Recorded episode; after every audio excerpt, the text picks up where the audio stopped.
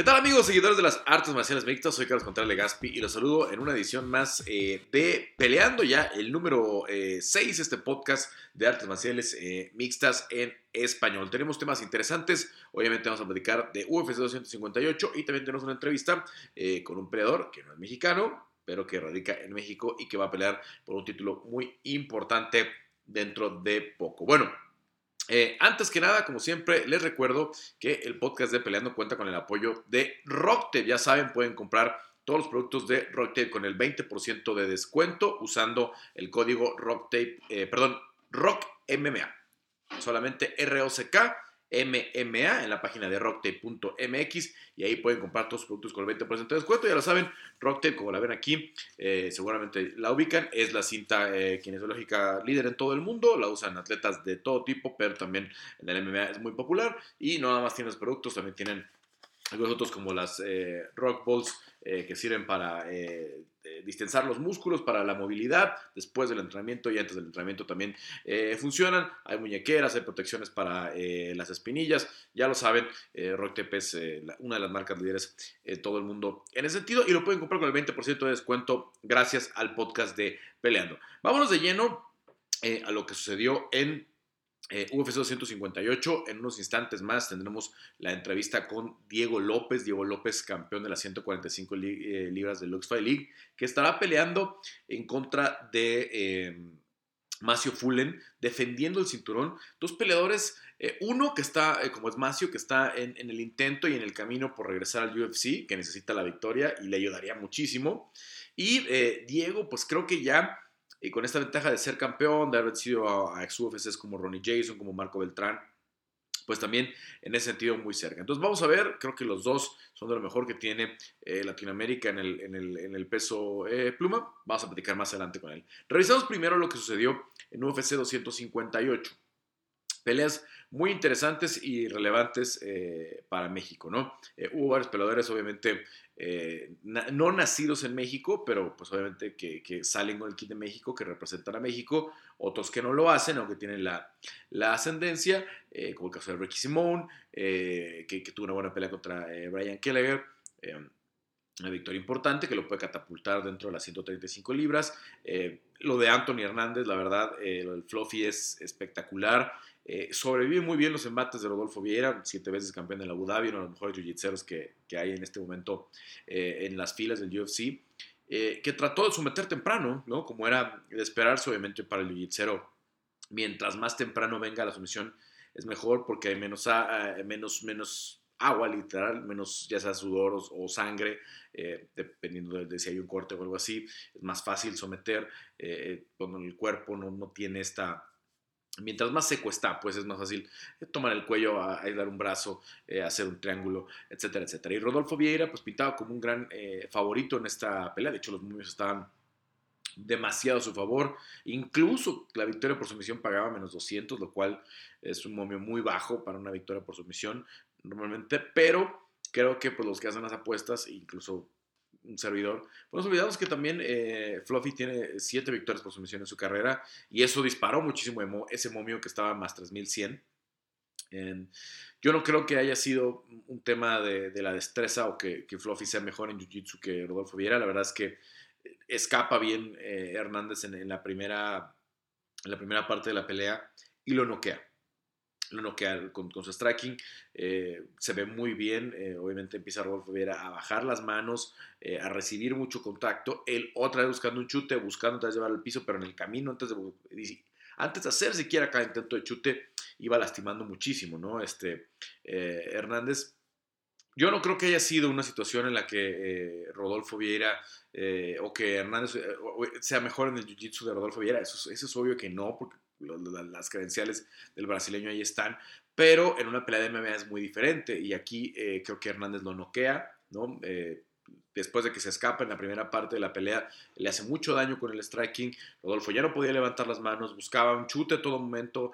En el camino, cuando buscaba los chutes, se seguía encontrando con mucho contacto y a final de cuentas, bueno, pues eh, está en serios problemas. Bien al final del primer round, yo ahí hubiera parado la pelea no se puede levantar, él incluso no sabe a qué esquina tiene que ir, tiene que ir la gente de su, de, su equipo a, recogerlo, y ya para el segundo round, la verdad, pues eh, volvió a ser la misma tónica, ¿no? Cada que conectaba Hernández lo hacía con mucho poder, eh, eh no levantaba las manos, no podía protegerse bien el rostro, eh, y a final de cuentas se abre así la puerta para, una, para un sometimiento que, que fue muy sorpresivo. Sin duda, por el rival del que se trataba. ¿no? Tal vez el knockout no hubiera sorprendido a muchos, tal vez si, Hernández gana será por, por knockout, pero bueno, a final de cuentas pues termina siendo una de esas eh, sumisiones que, pagan mucho. Y pensamos que iba a ser la, que pagaba más, pero luego la de Julian eh, Márquez, eh, que pagaba más 3.300, pues todavía fue más sorpresiva en contra de Marquis Pitolo, le da la vuelta a la pelea que probablemente iba perdiendo y se la acaba llevando también por sumisión. pide, le dice Miley Cyrus en la entrevista que hace con Joe Rogan, que si quiere hacer su cita el día de San Valentín, Miley Cyrus le contesta que se tiene que eh, depilar el, pelo en pecho y ponerse una M y una C, eh, y luego la caga, ¿no? Este, eh, Julian Márquez con, un post ahí medio extraño de que si Miley se pone Cuban Missile, missile Crisis en, el abdomen con, con, este, con, con Jena, es un hecho, este, la verdad ya, ya lo tenía, ya lo tenía, ya lo tenía. Vaya, ganó mucha atención, ganó mucha popularidad por la respuesta de Miley Cyrus, eh, Julian Márquez, pero este, creo que pudo haber seguido mucho mejor esa situación y, ahí, ahí se cayó todo. Pero bueno, a final de cuentas eh, fue una noche con buenas peleas, con peleas importantes. Poliana Viana también somete rápido, eh, buena, buena pelea para la peleadora, pues eh, que es muy recordada por el asunto del, asalto allá en Brasil, el, en el que le puso una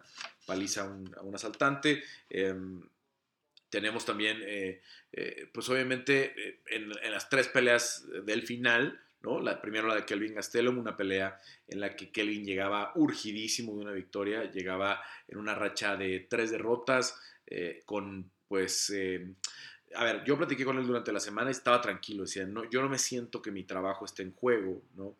Pero sí sabía que una cuarta derrota, salir del top 10, iba a cambiar ya totalmente su carrera, ¿no?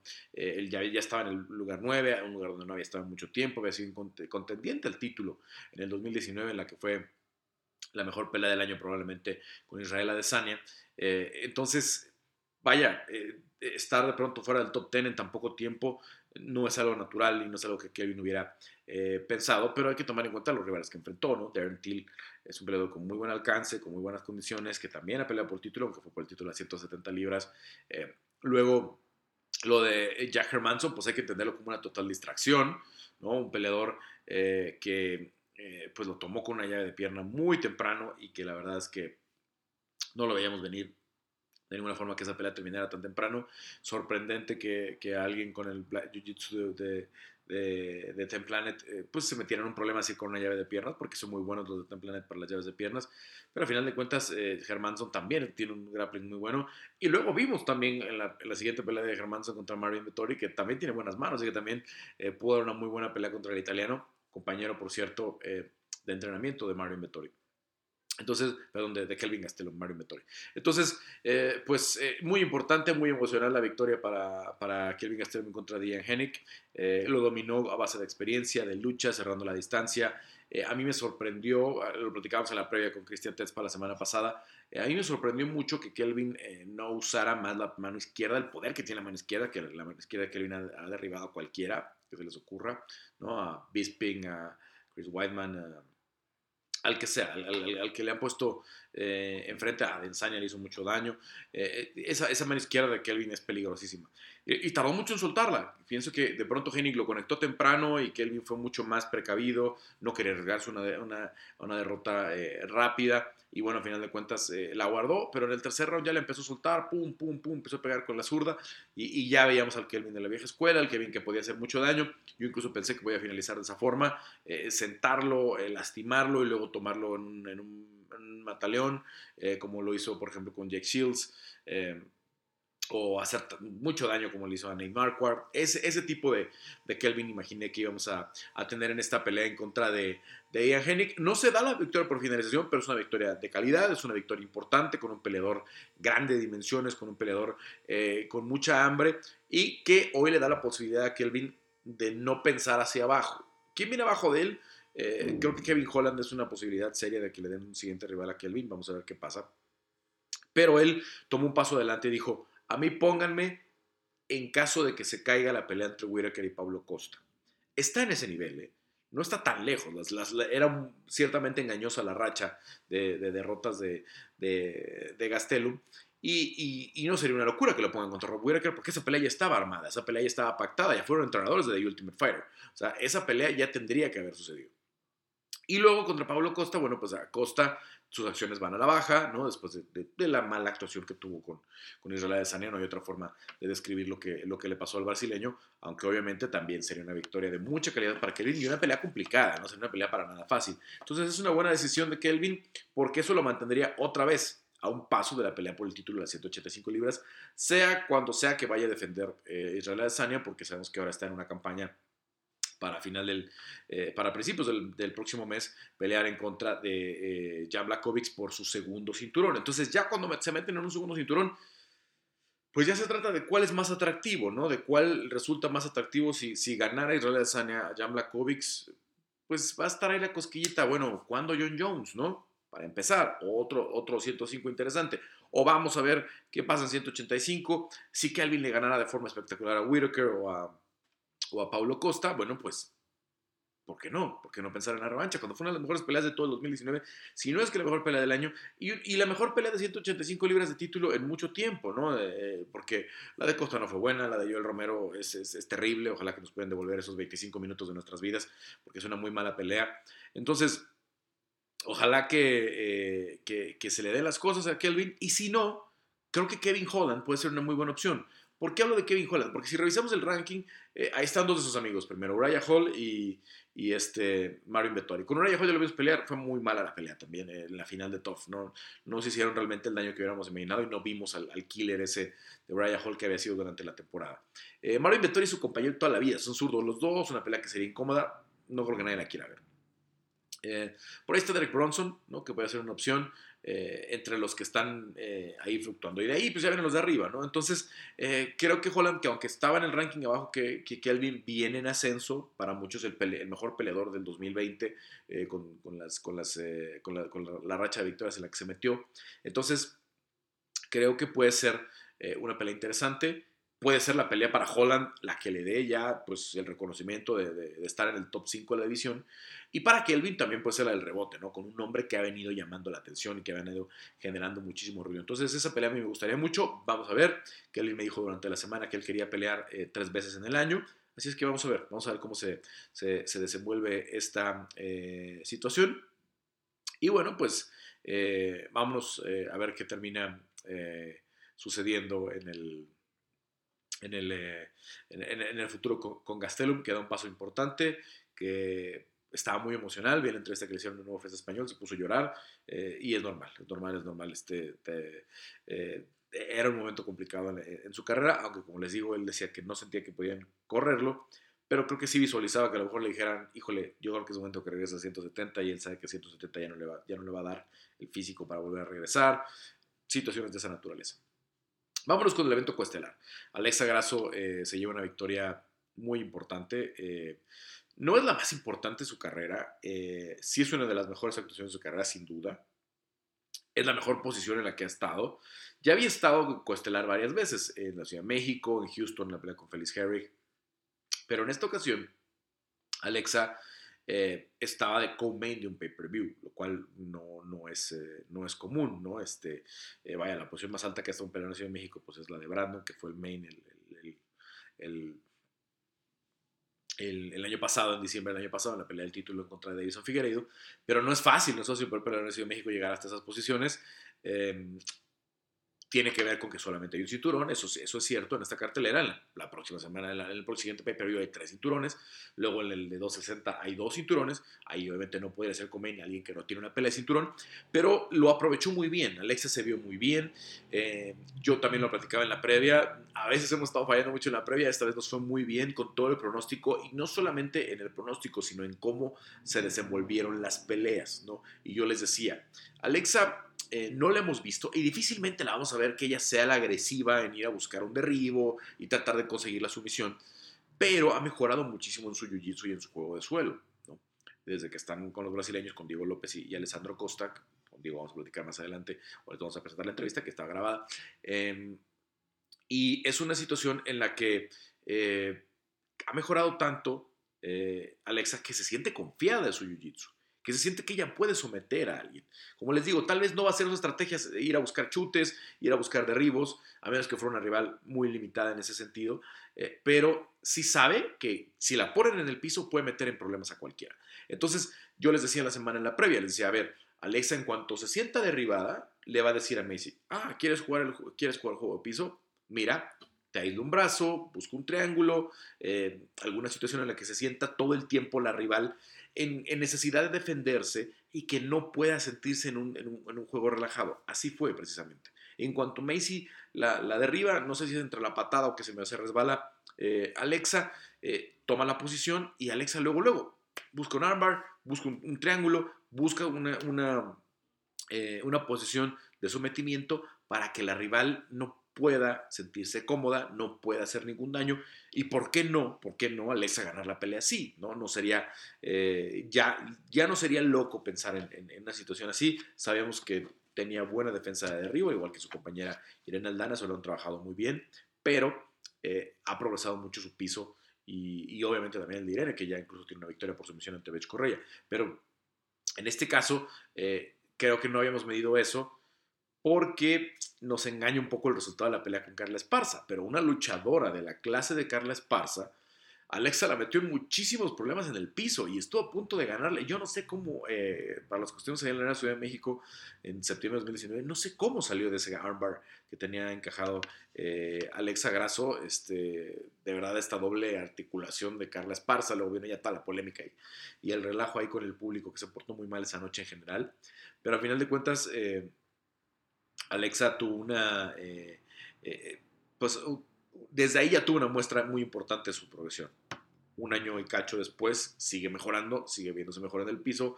Eh, a Irene, y lo digo porque Holly Holm y, Macy Barber, las dos han trabajado con, Israel Martínez, con Isi Martínez, que es su coach de lucha. a Holly Holm le hizo una estrategia muy clara a Irene Aldana. Era pegarla contra la jaula y sacarla hacia el centro del octágono y ahí intentar el derribo. No intentar el chute directo, no intentar el, single leg el doble leg, sino pegarla primero contra la jaula y luego sacarla, sacarla del, del, octágono y meterla a, lo que es el centro, ¿no? Sacarla de la jaula, del octágono me refiero a la jaula, y, meterla justo en el centro donde no tuviera como usar la espalda para, para detenerse, ¿no? Entonces, en este caso, no, no platiqué muy específicamente con, con Pancho eh, Graso, eh, con, la gente del campamento, pero parece que lo tenían muy entendido. Parece que dijeron, cada que nos vayamos a la jaula, nosotros tenemos que tomar la posición hacia, hacia adentro y que Alexa dominara sin que Macy pudiera salir, sin que Macy pudiera intentar ese derribo hacia adentro. Entonces Alexa tuvo siempre esa posición, dominó en el clinch, primero y segundo round son eh, muy buenos, extraordinarios para, para eh, Alexa. Ya en el tercero, Macy eh, se soltó. Mike Valle estuvo en su esquina, el, coach eh, mexicano, el coach de, Tamaulipas. primero, en el, entre el primero y el segundo round, Mike le decía: Te está esperando nada más, suelta tus monstruos. Me, refiero, me, imagino que se refería a algún volado, se refería a algún gancho de izquierda, un golpe de mucho poder que hiciera mucho daño. Y no pudo Macy hasta el tercer round. En el tercer round ya conectó algunas eh, combinaciones importantes, ya se vio más suelta. Es el primer campamento que hace Macy con, con Mike, eso hay que tomarlo en cuenta. Eh, estaba manejando muy bien sus piernas, eh, muy bien su jab, pero a una distancia todavía lejos de que le pudiera hacer daño a Alexa, ¿no? Va a mejorar mucho, creo, si se queda en el sistema de Mike Macy en el futuro y obviamente cuando no enfrente a, peleadoras con un striking tan sofisticado como el de Alexa, porque es muy bueno el striking de Alexa, a veces como mexicanos nos cuesta trabajo valorar lo que hacen bien los mexicanos, pero el striking de Alexa es el mejor de las 125 libras probablemente, ¿no? Por ahí. Eh, creo que eh, es difícil de comparar, eh, al menos en la parte del boxeo, ¿no? Porque el Muay Thai de, Valentina Shevchenko no tiene comparación, ¿no? Este, obviamente el pateo de, de Alexa eh, está muy lejos del de, de, Valentina y todas las, todas las, las, peleadoras están lejos del, de Valentina, pero el striking de Alexa es de los mejores de la división, ¿no? Si no es el mejor, está en el top 3 de la, de la, de la división y hay que respetarlo. Macy progresó mucho en su striking para esta pelea, creo, que me demostró muy, cosas muy buenas, pero pues estaba enfrentando a alguien que, que, era, que tenía mucha más experiencia que ella eh, y que tenía eh, la ventaja por ahí. Entonces, es una situación eh, ciertamente, creo que positiva para ambas, a pesar de la derrota para Messi. Creo que le deja crecimiento a esta pelea. No es como el caso de la, anterior en la que pierde, pues, superada en las manos con, con, una Roxy Modafferi que tiene, eh, que ha mejorado muchísimo con sus manos, pero que obviamente es, reconocida por su jiu-jitsu. Acá, pues, cuando te supera en striking, una peleadora que es mejor que tú en striking, no, no pasa mucho mostró mucho progreso, saca el tercer round, las, las, tarjetas de los jueces así, así lo dicen, y a final de cuentas eh, eh, Macy puede eh, presumir progreso, estuvo un año fuera, y, y, vamos a ver qué sucede. En el caso de Alexa, entra al top 10. Eso era algo muy importante. Y hay un, hay un tweet ahí de Caitlin Chukagan que dice que quiere pelear con ella. Eh, Chukagan incluso es top 5. Vamos a ver cómo se terminan moviendo. Y esa sería una excelente pelea para Alexa, porque ya ganarle a Chukagan ya te pone a una pelea del título, sea contra Valentina, sea contra quien sea, eh, la que fuera la campeona en el momento. Lo que parece más lógico, ¿no? Es eh, Jojo Calderwood o Jessica Ai que son las que están ahí entre el 6 y el 7. En el 5 está Cintia Calvillo. A mí como mexicano no me gustaría ver a Cintia Calvillo contra Alexa Grasso. Se neutralizan dos peleadoras, aunque Cintia no nació en México, pero su familia es de Nayarit. Eh, hace los mayores esfuerzos para hablar eh, español. Eh, siempre ha reconocido su, su origen mexicano. Varias veces ha salido con el kit de México, aunque no todas, ¿no? También ha salido con el kit de Estados Unidos. Pero a final de cuentas no es una pelea que que a mí me gustaría ver como, como, como, como mexicano, ¿no? No sé eh, realmente si el UFC diga, pues tiene que ser Cintia Calvillo y así es, bueno, pues ya tendrás que prepararte para, para, para ver a, Calvillo en contra de Grasso. Pero yo creo que ahorita se la pueden llevar eh, con, Jessica Ay o Jojo Calderwood, serían peleas muy bonitas, muy atractivas eh, para, para, lo que tiene que ofrecer Alexa y le podrían dar seguir en ese ascenso. Si fuera Caitlyn Chukagan ya sería una historia de otro nivel, podría ser incluso evento estelar, ¿no? en, cualquiera de estos días eh, de los que están organizando semana con, semana eh, carteleras, ya sea en Las Vegas, ya sea en Abu Dhabi o, donde se les ocurriera. Y a las dos, pues sería una catapulta para pelea de título, ¿no? Para Chukagan por un intento más o para esta eh, Alexa, pues por, tener la oportunidad.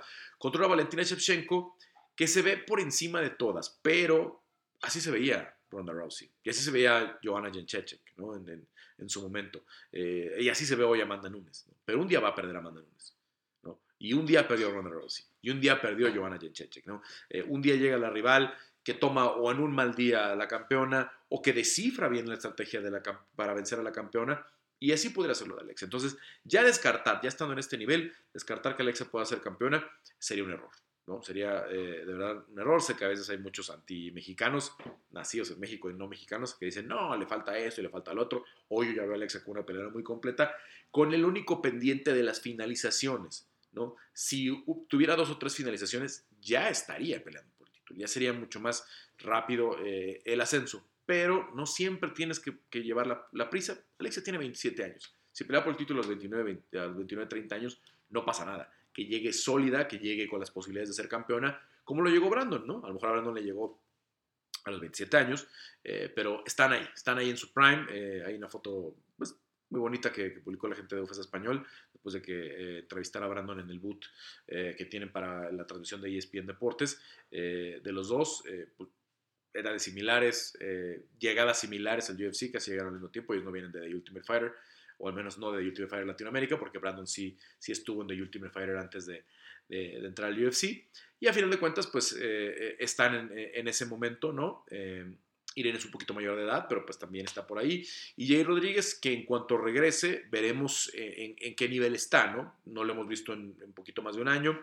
Eh, es elegible a partir del 8 de marzo. Y si se da la pelea contra Sabid Magomed Sharipov, o qué sucede con Jair. Hasta que no pase eso, pues no podemos ahorita especular eh, de, de, las posibilidades de Jair para la pelea por el título. Pero estando en el top 5, definitivamente con una victoria con Sabid, si es que se da la pelea, Jair estaría también muy cerquita. Entonces es un buen momento, aunque el volumen, la cantidad de mexicanos en el UFC es, es corta de momento, eh, los, los eh, que están en su mayoría están arriba, ¿no? Teco pasando por una eh, etapa complicada, eh, Cazula que no ha podido ganar, vamos a ver si sería pronto la oportunidad, Mowgli en ascenso, eh, Alejandro Pérez que está en expectativa, el, el, Pérez, ya lo hemos platicado, en cuanto tengamos noticias de qué va a pasar con, con, el Turbo Pérez les, platicamos, pero se le cayó esta pelea tan buena que tenía con, con Tomiñas Almeida eh, en, el, eh, en el UFC Fire Island allá en el mes de octubre por COVID y no ha podido, no, no le han podido dar pelea. Pero bueno, pues así, de verdad, pues una, un aplauso por el trabajo de, del equipo y de Alexa que lo hizo muy bien y, se vio bien después también de lo que había sido su debut en las 125 libras. ¿Qué más? Eh, obviamente de la cartelera, la pelea de campeonato, ¿no? Eh, Usman, eh, yo vi en la semana un análisis que hizo Dominic Cruz del caminado de, de, de, Kamaru Usman. Lo vi con más atención porque vi que el que estaba usando como de modelo era Goyito Pérez, como de rival. Dominic Cruz es muy amigo de Goyito allá en, el, en el, Alliance MMA en San Diego y, lo usa para muchas cosas. Eh, él lo ayuda muchísimo. Eh, tengo entendido que incluso a veces Goyo se queda en casa de Dominica allá en San Diego. Eh, son, buenos amigos.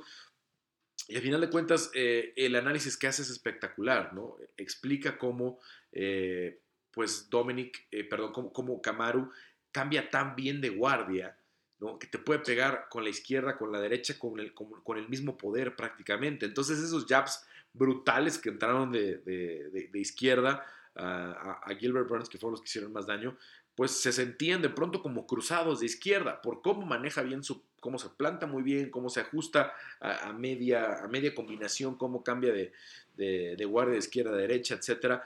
Por ejemplo, estaba viendo las peleas de Colby, cuando a Colby lo derriba, lo derriba con un cruzado de, de derecha, ¿no? que parece que tiene el mismo poder que tiene el, jab de izquierda. Eh, la verdad es que se ve espectacular el striking de Kamaru. Y ojalá, ojalá que se dé la pelea con Jorge Masvidal, eh, porque eh, Jorge es el, segundo mejor vendedor del UFC, ¿no?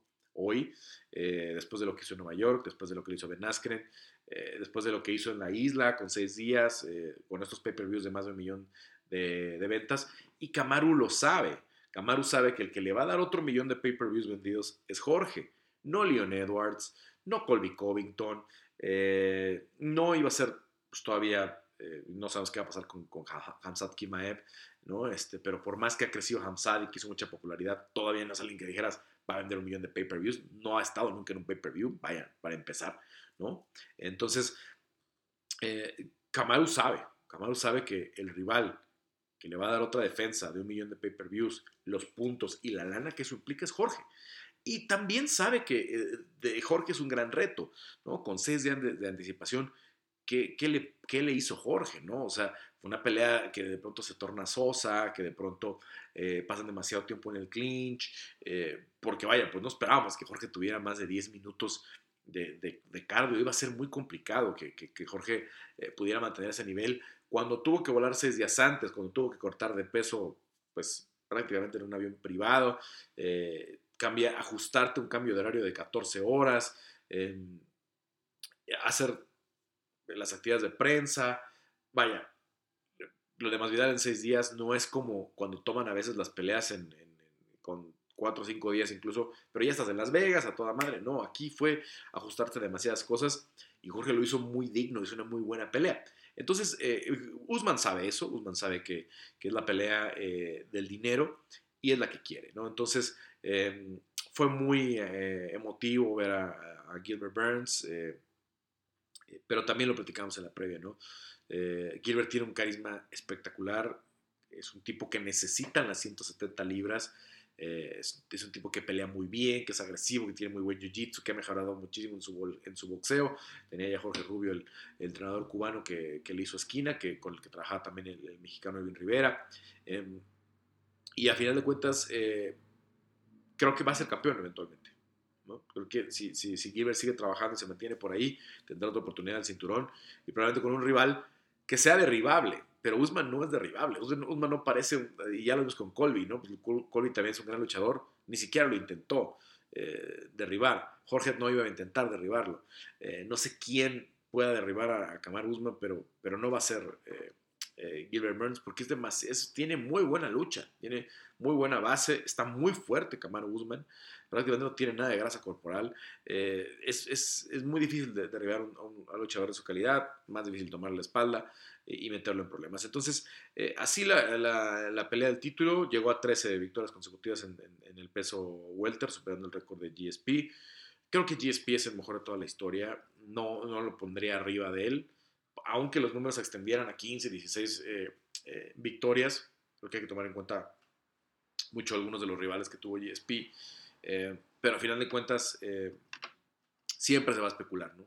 Si GSP todavía puede regresar contra Habib, ahora contra Usman, ¿qué podría suceder? Esa también puede ser una pelea de un millón de, pay-per-views, ¿no? Si, si, si, si, si GSP decide regresar por el cinturón que siempre fue de él, que es el de las 170 eh, libras, el de las 185, pues ya sabemos que fue una casualidad ahí de que eh, sintió él que podía ganarle a, Michael Bisping, regresó después de cuatro años, demostró que seguía siendo eh, competitivo, que era mejor que Michael Bisping, y se retiró, cosa que le molestó muchísimo al UFC, por eso yo cuando hablan tanto del regreso de GSP, siempre lo veo muy improbable, porque no respetó la cláusula, no respetó lo que le pidió Dana White, que era si ganas, tienes que defender. Y GSP les dijo, mm, pues no quiero, no quiero defender. Yo sigo retirado, ahí se ven y, ahí se quedan con el cinturón, ¿no? Entonces yo creo que eso, a menos que sea una petición que Javib diga sí, solamente sí, y así lo quiero, se ve muy difícil que se cierre algo con, George St. Pierre. Pero bueno, eh, aplaudir lo de Kaman Usman, también sacó la experiencia, también sacó todo, todo el conocimiento. Eh, lo tocó temprano Gilbert Burns, eh, se, nota que se conocía muy bien del sparring, porque los dos, incluso después de, haberlos, de haberse tocado, después de haberse lastimado, como luego lo pasa con Camaro en el segundo, se tenían mucho respeto. Camaro sabía que por ahí podían seguir saliendo las bombas de, de, Gilbert Burns y que lo podía lastimar, entonces se la fue llevando tranquila, dijo yo ya encontré mi ritmo, ya, ya sé cómo lastimarlo, ¿para qué me arriesgo? Metía el ya, pum, lo lastimaba, volvía a meter el ya, pum, lo volvía a lastimar, luego metía por ahí un, recto con la, con la derecha y lo seguía lastimando, y hasta que ya sintió en toda la seguridad, lo manda a la lona y ground and pound, pam, pam, pam, para variar se tardó unos 5 o 6 golpecitos de más eh, eh, Herb Dean, no es de sorprenderse esa situación, pero a final de cuentas eh, la victoria es completamente merecida para eh, Kamaru Usman, el campeón de las 170 libras que lo más probable es que enfrente a, Jorge Masvidal. Ya se han estado discutiendo ahí eh, en las redes sociales eh, Ali Abdelaziz con eh, Malkikawa, los managers, Malkikawa de FRM, Ali Abdelaziz eh, de Dominance. yo creo que se va a llegar a un acuerdo y esa será la siguiente pelea que veremos por el título de las 170 libras. Y va a generar mucha expectativa y creo que Jorge otra vez va a demostrar que es un muy buen vendedor. ¿Cómo puede cambiar todo realmente en poco tiempo? Porque Masvidal hace este super knockout. Primero se mete en la discusión con Leon Edwards y, se, hacen de manos, ¿no? Eh, después del evento en Londres. Luego eh, noquea de forma espectacular a, Ben Askren, ¿no? Ya había vencido a Darren ¿no? Eh, vence a Ben Askren en estos cinco segundos con la rodilla a la cabeza, el highlight del año, ¿no? Luego le dan la pelea con, con Nate Díaz, hace pedazos a Nate Díaz y de pronto, ¡pum! Una super estrella.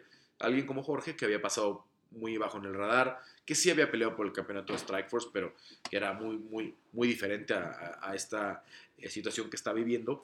Y a final de cuentas, pues le llegó tarde, ¿no? Avanzada ya su carrera, pero le está sacando todo el provecho. Y por eso, cuando me preguntan ahí siempre por la pelea de Colby, que cuando la pelea de Colby, yo no entiendo por qué les interesa la pelea de Colby, la verdad. No lo entiendo. A Jorge, ¿por qué le interesaría? ¿no? Colby no vende. Colby sí es un muy buen atleta, es un muy buen 170 libras, es un top 3, top 5 en el peor de los casos. Pero ¿por qué le interesaría a Jorge? Si Jorge lo que quiere es dinero, ¿no? Jorge, yo no sé si el cinturón le, represente eh, algo, ¿no? Eh, a un peleador, realmente un peleador callejero, un peleador realmente de barrio como es Jorge. Eh, lo que él quiere es el bienestar de su familia, lo que él quiere es el dinero y lo que le puede representar. Ya el cinturón, bueno, puede ser un extra, ¿no? Pero yo, yo no creo que él esté con esta intención de decir soy el mejor de todos los tiempos y el mejor de la edición. O sea, son cosas que, que están más allá de, su, de, su, eh, de sus intenciones y, y, a mí me lo ha platicado varias veces en entrevista, ¿no? A mí lo que me interesa es, el dinero, ¿no? Y, dice, soy un prize fighter y lo que quiero es, pues, pues, ganar dinero con las peleas.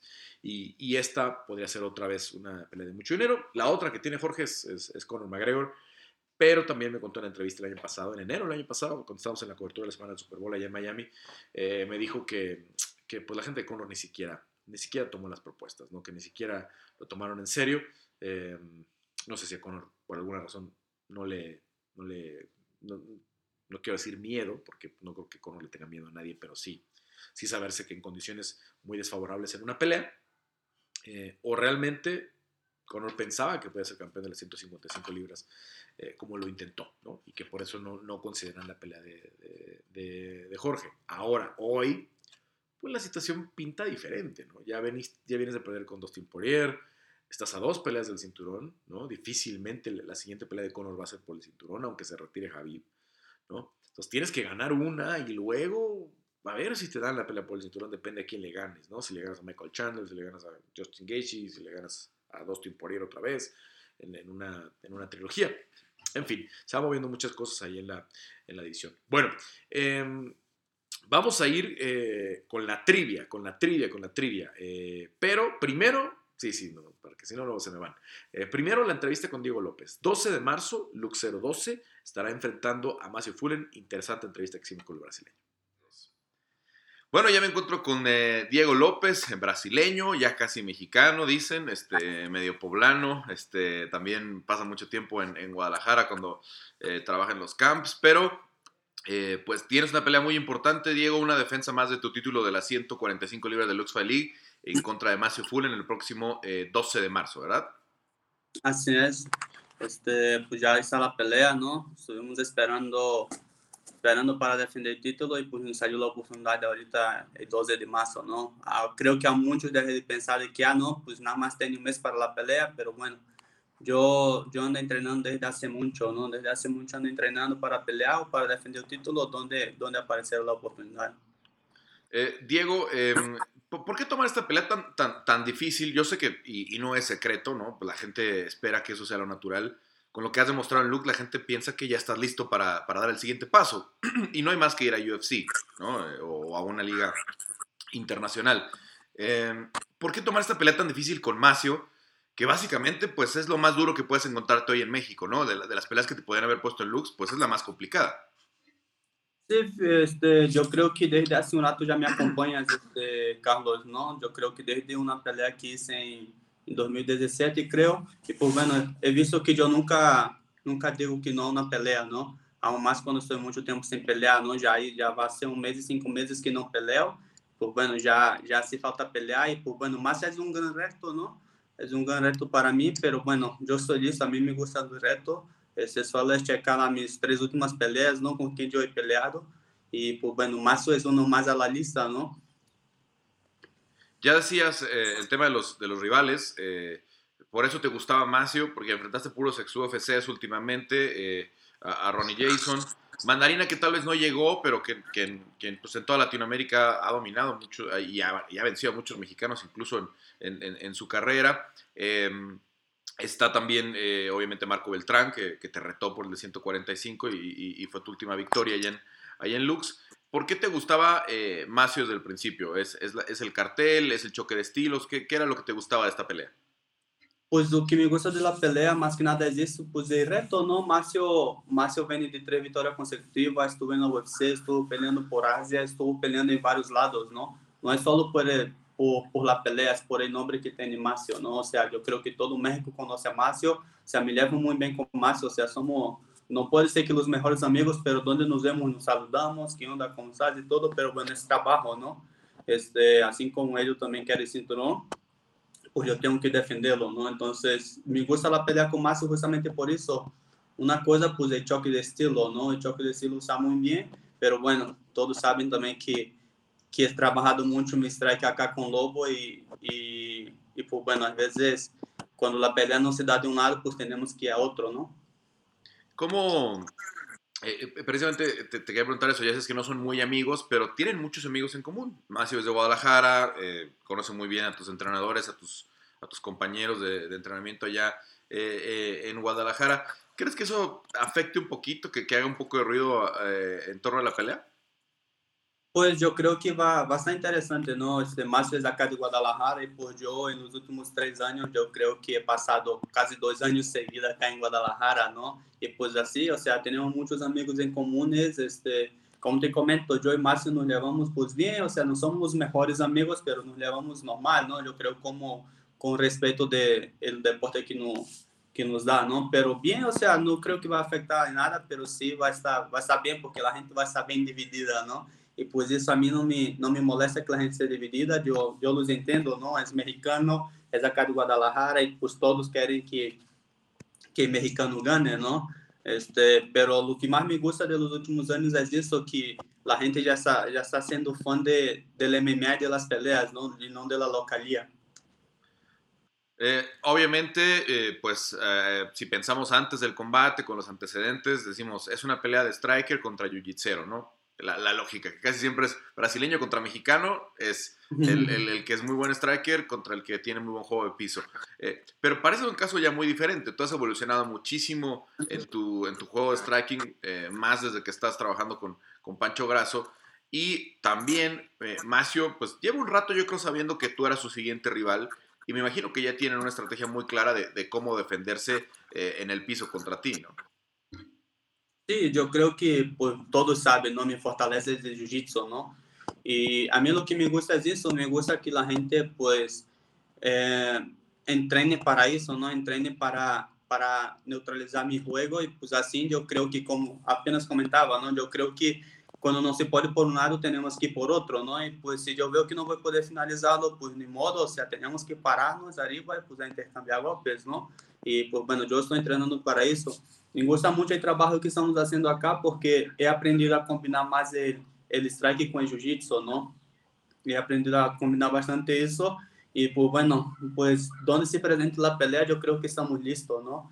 Yo creo que he trabajado mucho, he estado en los campamentos de Irene, de Alexa, de, de Alessandro, de todos mis compañeros y pues bueno, este, la evolución ha venido para todos, ¿no? Diego, a, ver, eh, obviamente eh, es algo que la gente muchas veces se pregunta, ¿por qué Diego no está todavía en UFC? ¿Por qué no tiene una oferta eh, de UFC?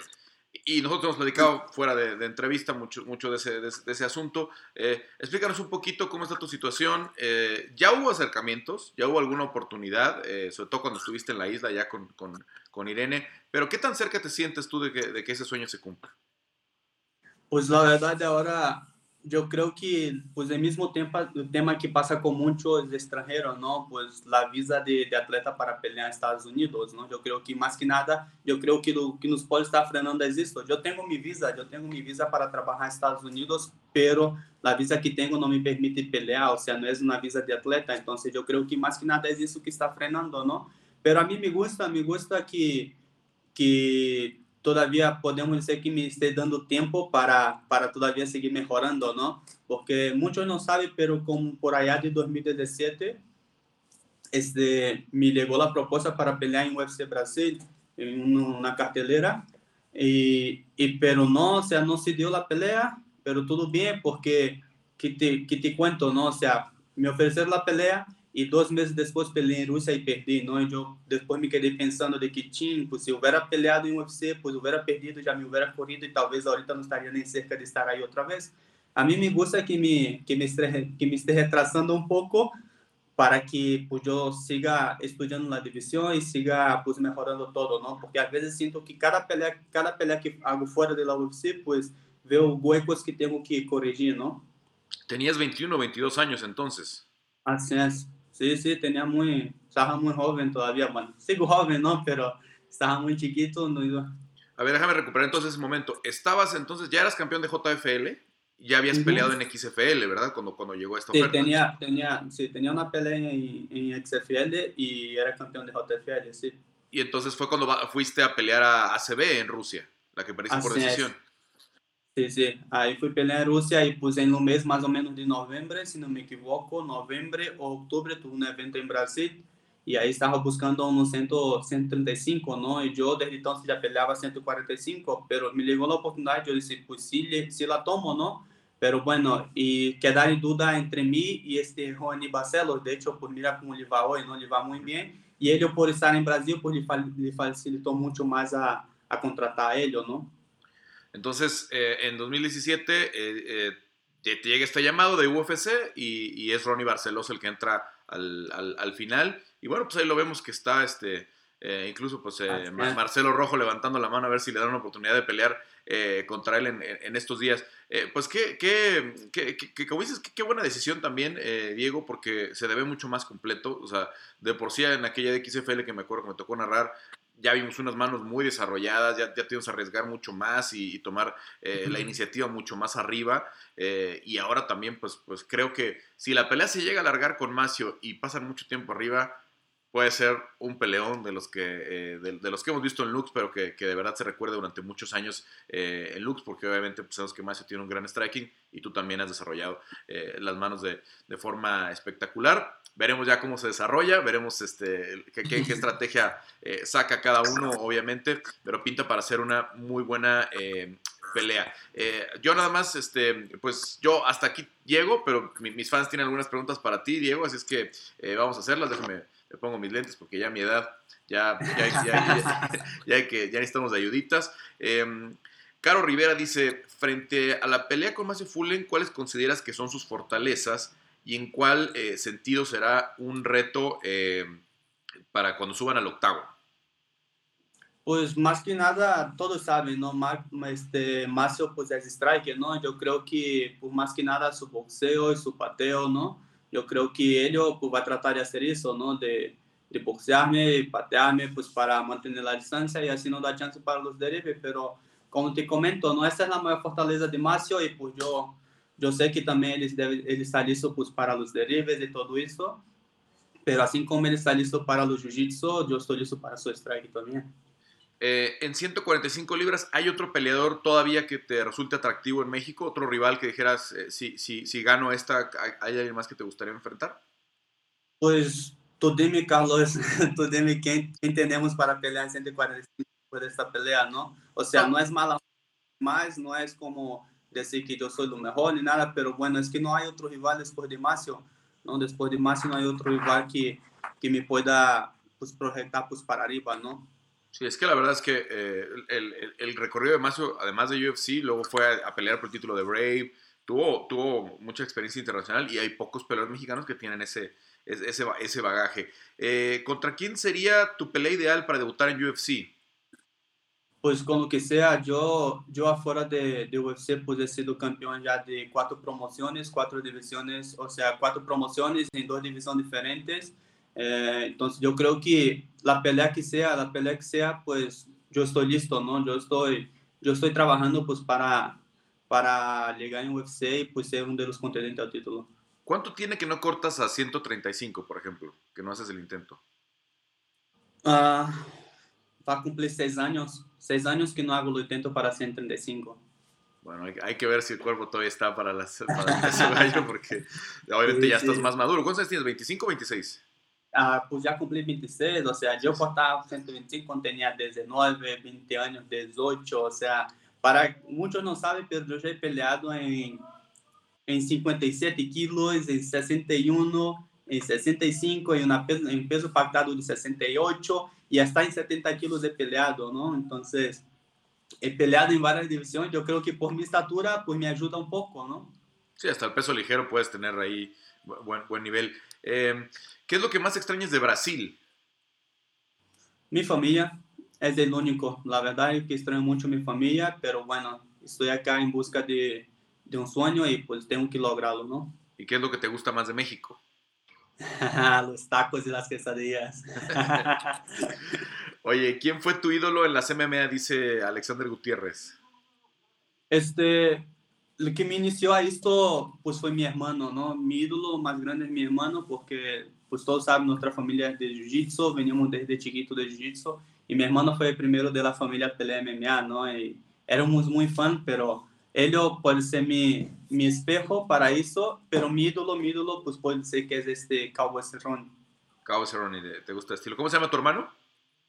Tiago Oliveira. Tiago Oliveira. Eh, eh, ¿Quién es tu rival de ensueño? O sea, si pudieras escoger así, pues tu pelea soñada para, para estas fechas, ¿contra quién, ¿contra quién sería? O sea, pues actual o no, digo, a lo mejor ya es alguien retirado.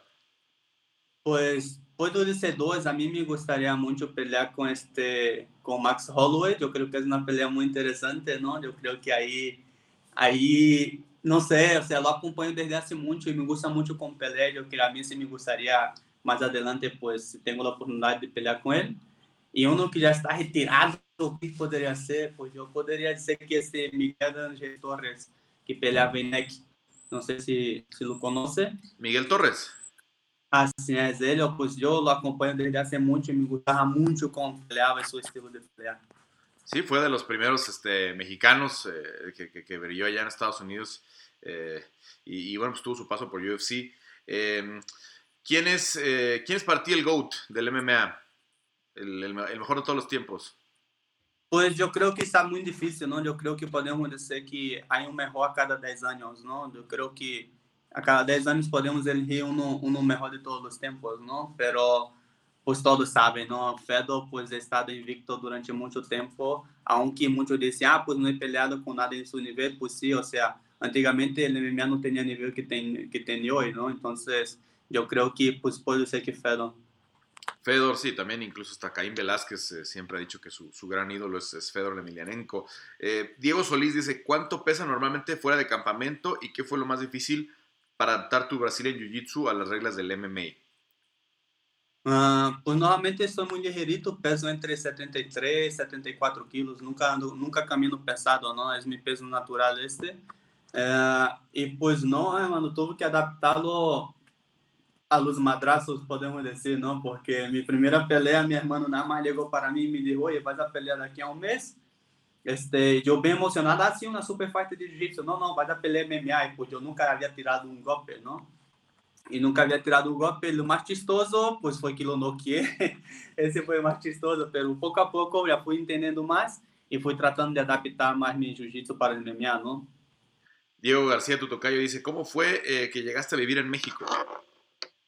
Pues yo llegué a México primero pues, a la clase de Jiu-Jitsu en 2015 me contrataram para dar clase de jiu-jitsu e pues bueno, se acabou o contrato de onde eu estava e pues não queria regressar ao Brasil, pues me quedé.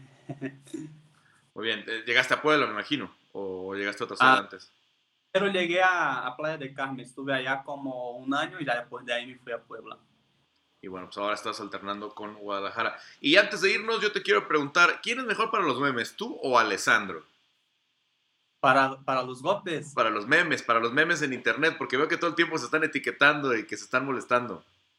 Não, pois aí nos outros, pues já sabe, não? Alessandro é meu irmão que a vida me apresentou e pues nós outros sempre tínhamos carinha um ao outro, não? Pero sim, logo Luego estamos ahí bromeando uno con el otro, pero yo creo que los dos estamos pareja, es un 50-50. Los mejores memes de nanitos los tiene Diego para, para molestar a, a, a, Alessandro, eso es lo que hemos visto.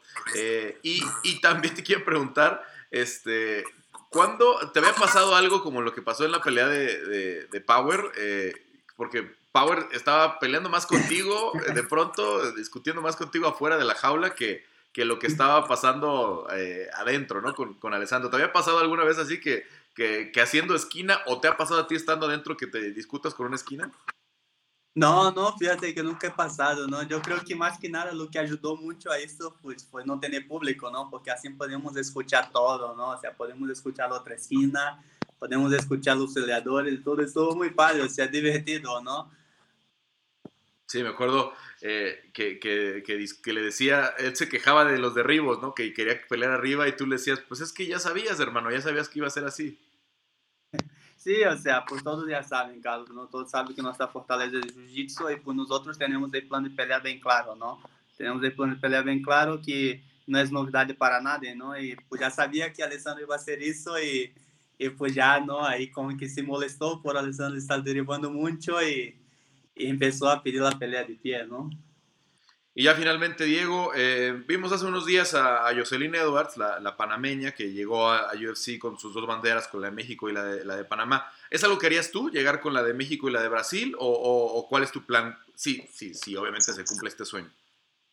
Sí, la verdad, Carlos, o sea, suena como mala onda o traicionar mi bandera, pero yo la verdad optaría más por el lado de México, ¿no? O sea, la verdad, o sea, la oportunidad que tenga con la bandera de México, este, ya lo he vez cuando peleé en Rusia, ¿no? Lo peleé en Rusia y pues ahí le ve la bandera de México también, la de México de Brasil. Pero yo creo que sí, o sea, para más que nada para que la gente voltee a ver más el MMA acá México, ¿no? Yo creo que no, yo no sé, tú, tú le vas más pero creo que sería el primer peleador extranjero entrenando en México a llegar a la UFC, ¿no?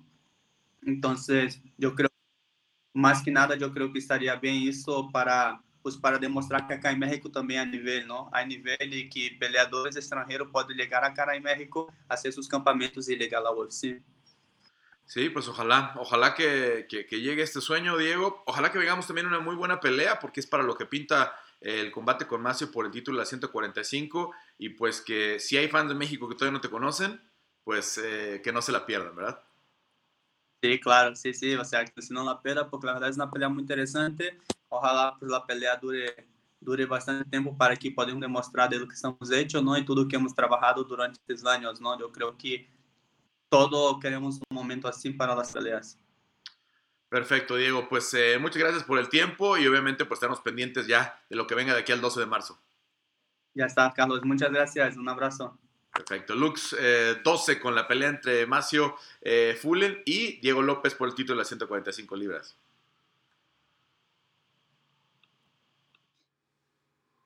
Bueno, Poblano, eh, tapatío y obviamente eh, brasileño eh, Diego López que, que, dice por ahí algo muy interesante que si, si, si llega al UFC obviamente quiere representar a México como lo hizo Jocelyn Edwards, la, la, panameña, ¿no? con sus dos banderas, esquina 100% mexicana, trabaja entre México y Estados Unidos, allá con Víctor Dávila, pues así es que agradecida con, con, esta tierra que, que ha sido catapulta para muchos deportistas, para muchos este, músicos, cineastas, etcétera, etcétera, de otras partes del mundo que, que han encontrado aquí un terreno fértil y de ahí eh, dar el salto. Y son varios, ¿eh? son varios hoy los peleadores eh, latinoamericanos que están haciendo base en México en busca de llegar a las grandes ligas. Ahí está el caso de Marcelo Rojo, son tres o cuatro este, sudamericanos que están en, el Entran Gym. también acá en la Ciudad de México, en Breakers está, por ejemplo, el hermano de Gabriel Morales este, perdón, Gabriel Morales, hermano de, Omar Morales, eh, peleador de, UFC, eh, Leonardo Blasco, otro venezolano que, veo que recién llegó al equipo. Así es que, pues hay, hay, hay varias, este, eh, hay varios peleadores, Ilianovich Chalo también, Nano, que, que, estuvo en la tercera temporada de Ultimate Fighter. Hay varios, varios, varios casos así eh, de peleadores que han pasado por México a hacer base y, así llegar al UFC. Bueno, vamos con la trivia. A ver, ahí les voy. Esta semana se va este premio, que es uno de los más bonitos que, tenemos. La verdad, esta es mi favorita. Luego me daban ganas hasta de quedármela. Eh, la gorra roja UFC, ya se fue la negra. Eh, para Tina Godoy, que ganó la semana pasada, estuvo durísima la semana en cuestión de de logísticas y, de muchos envíos que tuvimos que hacer y cositas así. No me dio chance de hacer el de eh, el, tuyo, eh, Tina, pero a más tardar, en dos, tres días ya debe estarte llegando ya a Cuernavaca el premio, mil disculpas, igual se van hasta juntos, igual hasta los mando al mismo tiempo. Ahí les va la trivia, pongan atención. Es papalegaspi.gmail.com para que manden las, las respuestas. papalegaspi.gmail.com Primera pregunta. Primera pregunta. Hay que rascarle, pero no es tan difícil. Son referentes a los peleadores que estuvieron en esta, en esta, este, en esta cartelera. Em, Kelvin Gastelum eh, tiene un coach en, los principios de su, en su tierna infancia prácticamente, de lucha, que es eh, coach de varios peleadores mexicanos que llegaron al UFC eh, en una preparatoria en los Estados Unidos. No está tan difícil, hay que rascarle por ahí. Si les digo el nombre de la prepa, lo van a encontrar muy fácil. Pero es un coach que incluso eh, hizo esquina con Efraín Escudero alguna vez en, el UFC. Una pista ahí ya eh, muy interesante. Otra, segunda pregunta. Segunda pregunta. Eh, Alexa Grasso tuvo una de sus últimas peleas en México, si no es que es la última pelea en México, con una rival que luego se volvió su compañera. ¿Cómo se llama esa rival? facilita, facilita ese cualquiera que la siga en las redes sociales, eh, sabe eh, de quién estamos hablando. Y luego la tercera, está un poquito más complicada, pero lo, he mencionado varias veces. ¿Cuántos eventos de Contender Series cubrí el año pasado? ¿Cuántos eventos de Contender Series cubrí el año pasado? Lo he mencionado varias veces. No fue toda la temporada, no fue toda la temporada, faltaron algunos, pero fue casi toda la temporada. Entonces, ahí eh, háganle el cálculo, espero la, la, respuesta, vale muchísimo la pena, la verdad.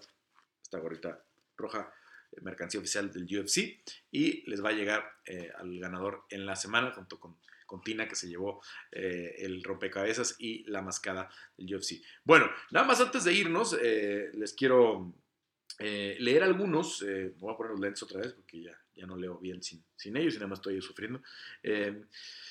La semana pasada les pedía algunos eh, temas que, platicáramos en el grupo de colaboradores. Si no son parte del grupo de colaboradores, ya lo saben, ahí en MMA por Carlos Contreras de Gaspi se pueden suscribir por la muy cantidad de 2 dólares al mes, poquito más de 2 dólares, como 2.30 al mes, 49 eh, pesos. Eh, la, cantidad más barata que me daba a mí ahí para ponerla, porque queremos que sea una comunidad grande, pero para los que están en la comunidad, pues saben que ha valido mucho eh, la pena, tenemos exclusivas, platicamos muchos temas que a lo mejor no podemos platicar eh, de forma más abierta, porque luego llegan muchas preguntas de otros temas, acá como que vamos llevando los mismos em, comentarios y tienen esta posibilidad de que además pues eh, tenemos mayor interacción. Em, Jorge Armando Perzábal preguntaba análisis sobre la pelea de Alexei Camaru, bueno, pues se hizo en la previa con esta Cristian Tetzpa, creo que estuvo muy bien en esta ocasión. Eduardo Valenzuela Salazar preguntaba, ¿cuál es la segunda división más fuerte en UFC? En el entendido que la de los ligeros es la mejor. No hay punto de comparación.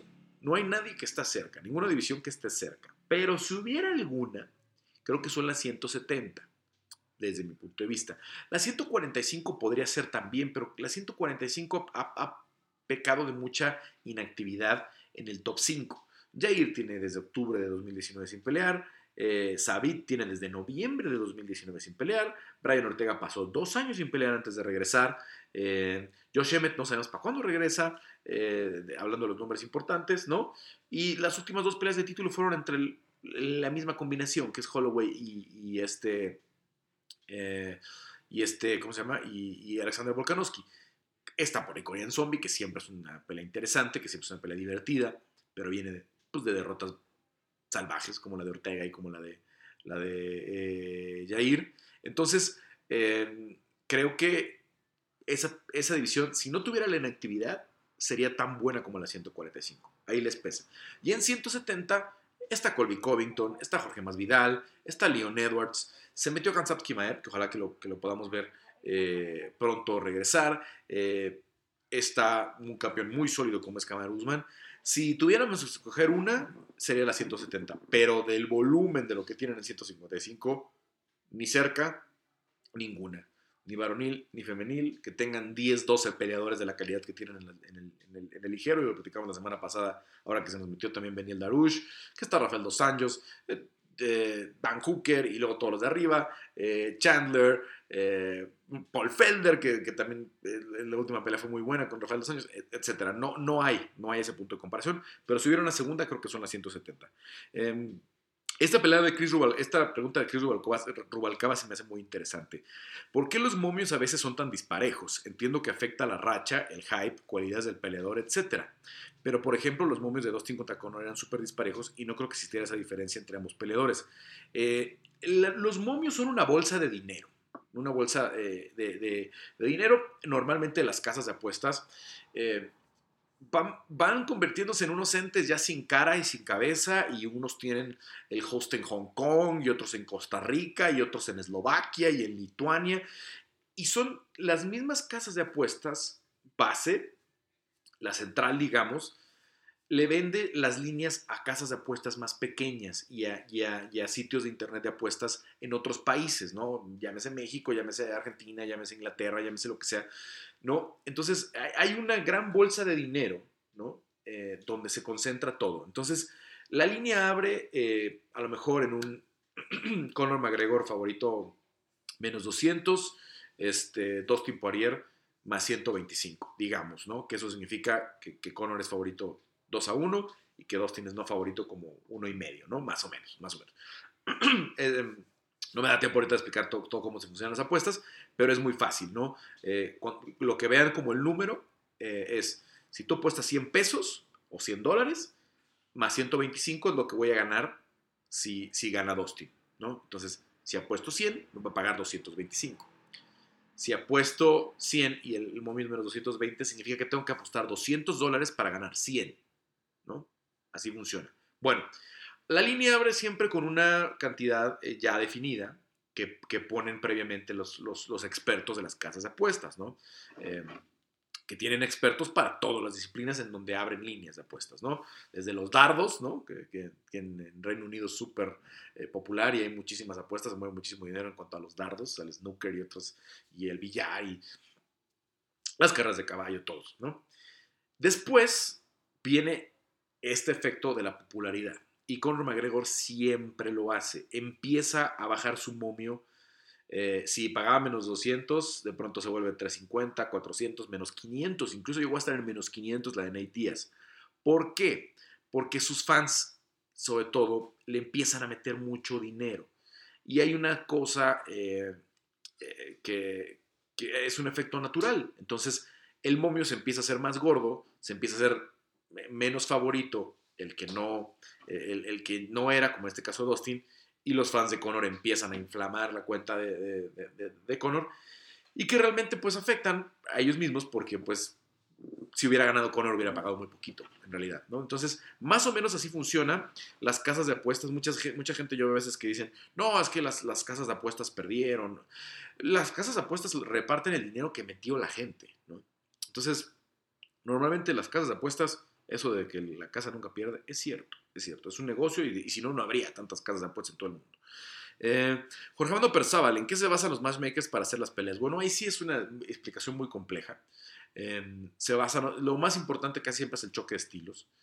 Y luego también, pues ya cuando hablas de peleas de título, peleas de ranqueados, pues tienes que ver la racha, tienes que ver eh, pues muchos eh, merecimientos, a quién le ganaron, eh, el UFC eh, tuvo durante mucho tiempo a Joe Silva, que era el, gran eh, matchmaker de, la historia de las artes marciales mixtas, con Sean Shelby, que venía de la WEC.